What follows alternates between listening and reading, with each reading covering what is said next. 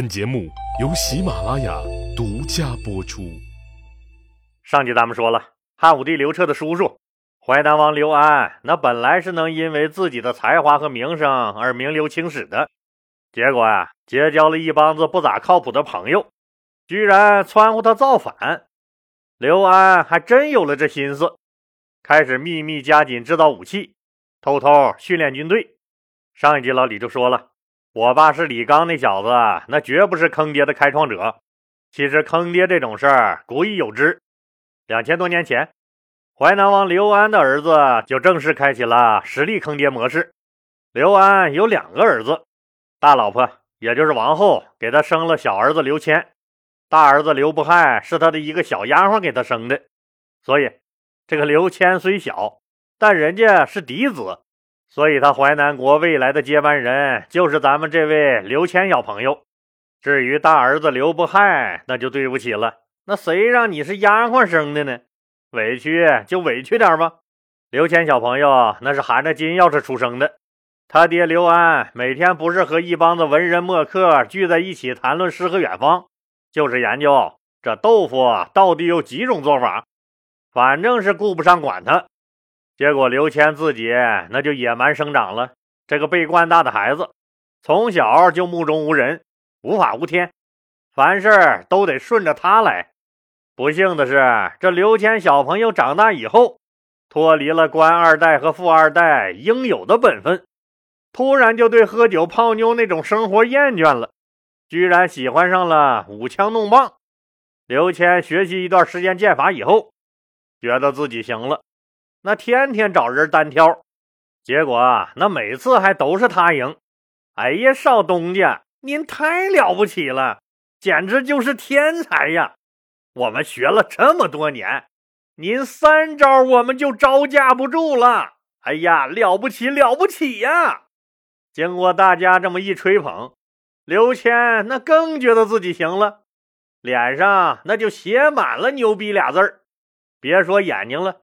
鼻孔子都翻到天上去了。其实他们整个淮南国的人都明白，哪是他刘谦的剑术高啊，是他爹刘安的地位高。别人忌惮他的身份，那处处让着他而已。可刘谦这小哥们儿自我感觉良好，那直接就飘了，开始向顶级高手们挑战。淮南国的顶级高手们，那个个都是武功高强、脑子也不笨的主。反正这么说吧，刘谦打败了所有的对手，这一下子刘谦觉得那自己可真是天下无敌了。上集老李说过，他们淮南国第一剑客雷劈，那不是也被他爹刘安招来做了门客吗？刘谦自信心爆棚，非要和这位第一剑客约个架，这就让雷劈很难受了。他当然知道刘谦这个少东家是个什么货色。那根本就不堪一击，您说跟他比能有啥意思？赢了没命，输了丢人的。雷劈左想右想都觉得这事儿不能干，输了有损自己淮南国第一剑客的名声，赢了自己还能有命吗？可刘谦他不干呢，非要比试比试不行。雷劈那也实在是没办法了，只能说这硬着头皮下场了。雷劈当然明白。陪小东家玩玩就行了，哪能认真？所以他处处忍让。没想到刘谦这小子从小霸道惯了，他的每一个招式都凶狠毒辣，一点也看不出友谊第一、比赛第二的意思。那件件都是奔着雷劈的心窝子来的。雷劈那也只是躲闪招架，不敢反击。可刘谦一看，这七八招都过去了，还没打败雷劈。就不高兴了，雷劈这老小子还真难对付哎！别人吧，最多三招就认输了。生气了的小霸王刘谦那更是不管不顾了，直接拿着剑是连劈带刺，疯狂的进攻。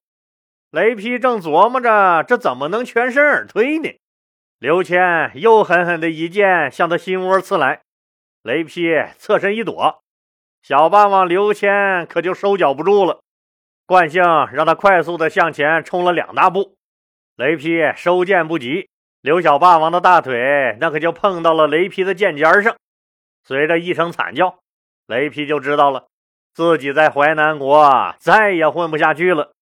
小霸王刘谦那很恼怒：“你雷劈这个遭雷劈的货，你给我等着！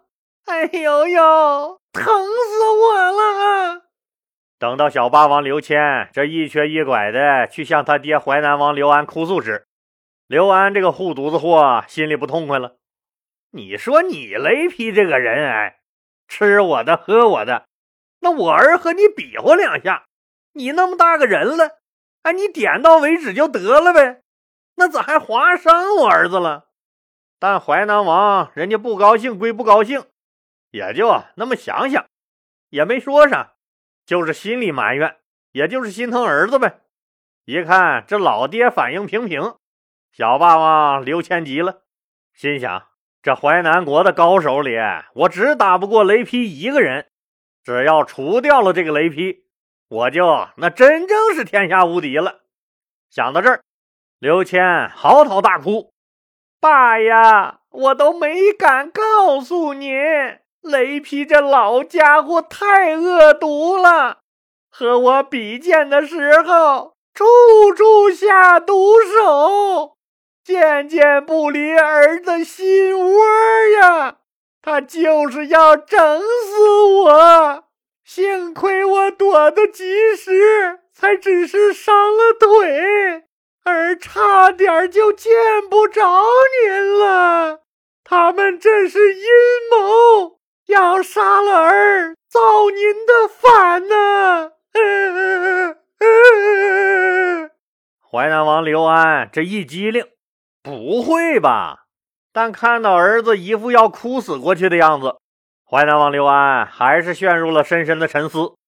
自己俩儿子，可惜大儿子刘不害是自己临时兴起摁住一个小丫鬟播下的种，没名没分，自己也不咋喜欢呢。小儿子刘谦是自己的大老婆生的，备受自己的喜爱，是自己确定的法定接班人，但也不至于说别人联合起来敢对自己喜爱的小儿子下手吧。但不管咋说，这事儿啊，自己得注意了。闯了祸的雷劈，那心里自然也是惴惴不安。他非常清楚，淮南王的棒子很粗，你不惹他，也保不齐哪天抡你一家伙。何况现在伤了人家的儿子，雷劈知道自己在淮南国那算是混不下去了，就琢磨着说怎么能尽快离开淮南国，否则啊自己的小命不保啊！说机会，这机会还就来了。卫青卫大将军在这个前线接连的打大胜仗，给了汉武帝刘彻极大的信心。刘彻皇帝准备全国招兵，彻底干掉匈奴这个多年隐患。于是，就向全天下发下了诏书，下令全国各地的有志青年都来参军报效祖国。特别强调，诸侯王那不得拦阻自己辖区内符合条件的人来为国家效力。随即，中央成立了好几个督导组，来各诸侯国调研老百姓参军的意愿。淮南国自然也不例外，首都寿村的城墙上也被中央下来的督导组刷上了巨大的宣传标语。什么一人参军，全家光荣了；什么千重要，万重要，国防强大最重要了；什么保家卫国，终不悔，驰骋疆场献青春了。雷劈一看这机会来了呀，这时候不跑还等啥呢？赶紧要求去从军报效祖国。这就让淮南王刘安更起了疑心：你雷劈这是心里有鬼呀？要不你咋就要跑呢？看样子你们就是要杀了我的儿子，夺我的权呢！现在阴谋败露，你就着急着跑，哪有那么多的好事儿？呀，太恶心了！不行。结果这雷劈去中央从军的申请没有被刘安批准，并且说严令雷劈，你不得离开淮南国。雷劈的一个朋友又来悄悄告诉他，小霸王刘谦到处和人说。早晚得整死你！雷劈知道这大事不妙了，赶紧跑吧，离开这个是非之地。再不跑，那自己可就要玩完呢。可一个诸侯王要弄死你，你往哪跑？整个天下都是他们刘家的，刘安总会派人找到你，弄死你。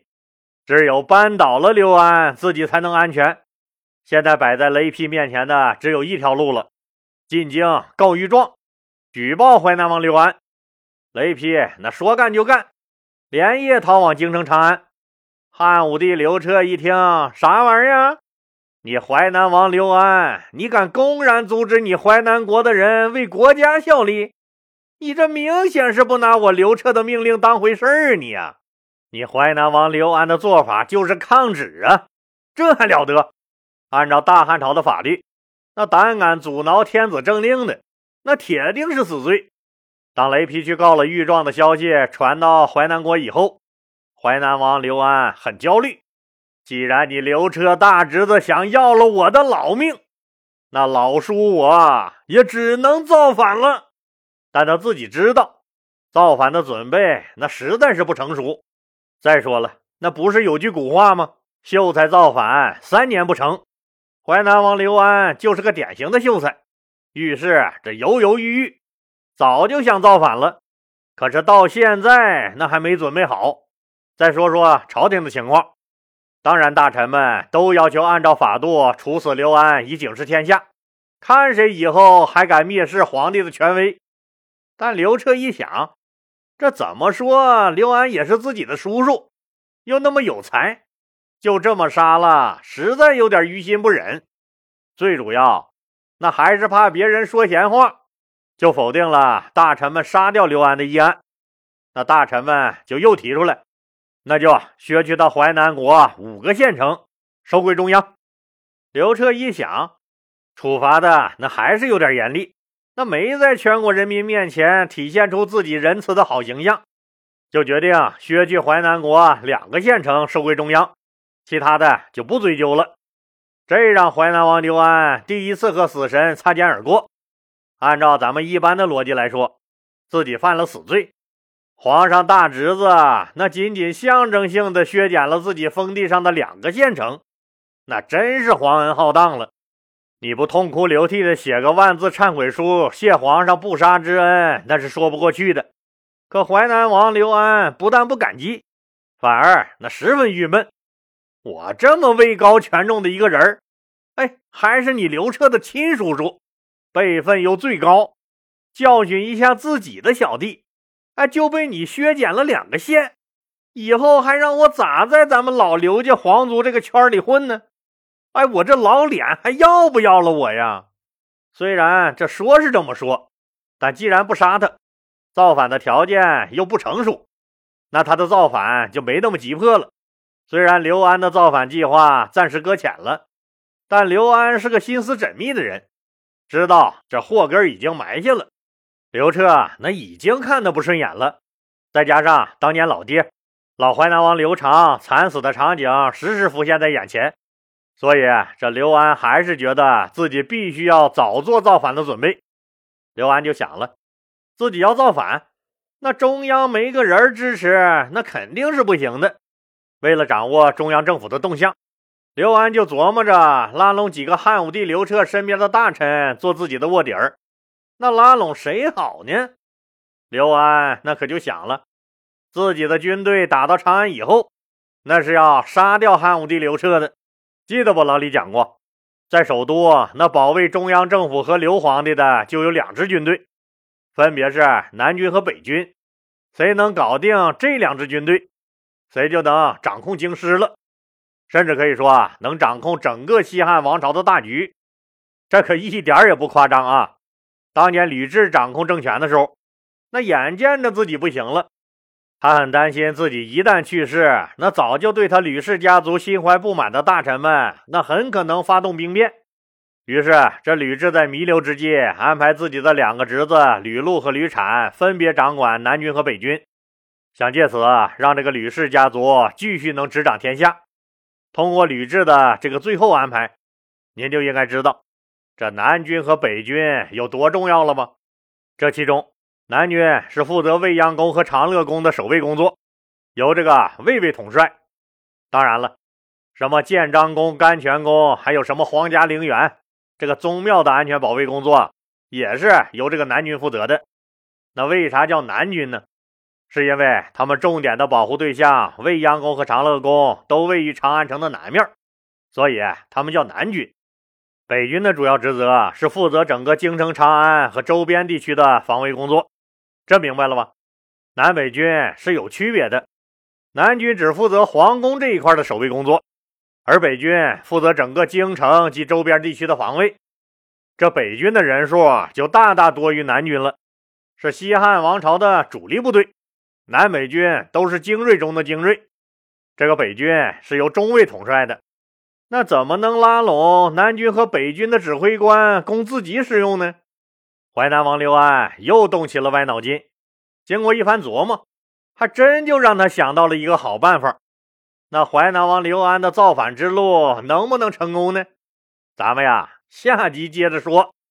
今天咱们留下一个小问题讨论，那就是如果您是淮南国第一剑客雷劈，您得罪了老板。那您下一步要怎么办？欢迎听友们在本节目的评论区发表您的意见。如果您实在没有时间讨论的话，那也耽误您几秒钟。如果您觉得您也会像雷劈一样，那直接跑路，您就在节目的评论区中打个一。您觉得您会采取跟老板解释，表现忠诚，求得原谅，您就打个二。咱们共同讨论，共同成长。